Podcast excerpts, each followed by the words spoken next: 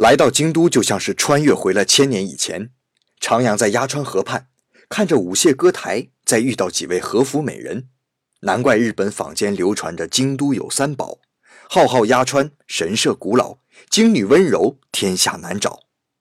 可晚上回到现代气息浓厚的酒店，再美的梦也被生生撕碎，所以京都丁家民宿也就应运而生了。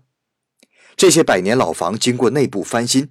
既保留了京都古宅独有的风格，比如伊文字瓦、格子窗、幽静的庭院，以及被称作鳗鱼寝床的狭长玄关，又让游客住得安心舒适。想不想换上华丽的和服夜游纸园？想不想尝尝顶级怀石料理，看看艺伎的表演？想不想品着抹茶，亲自理解一下日本人的侘寂？下次来京都，一定要试一试丁家民宿。